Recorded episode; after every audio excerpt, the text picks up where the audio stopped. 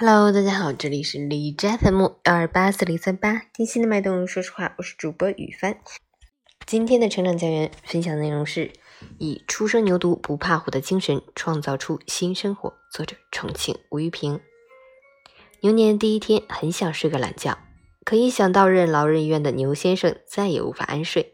据说牛先生家诞生了一头小牛，他并不惧怕老虎，真励志。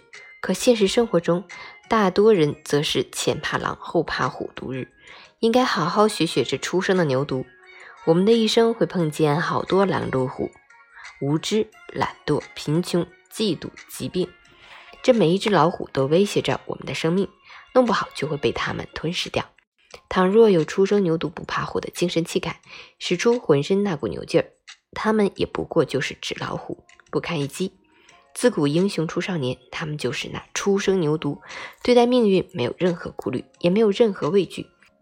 也许有的是几分轻狂，正是这种不知天高地厚的心量，才让他们获取了勇斗猛虎的力量。无论经历怎样的风霜雨雪，都还是从前那个少年。因为唯有这样，才能永葆青春，积蓄起搏激流的勇气和力量。没有胆怯之心的初生牛犊，虽然缺少的是那么一点经验，但经验不过就是犯傻与犯错生出的孩儿。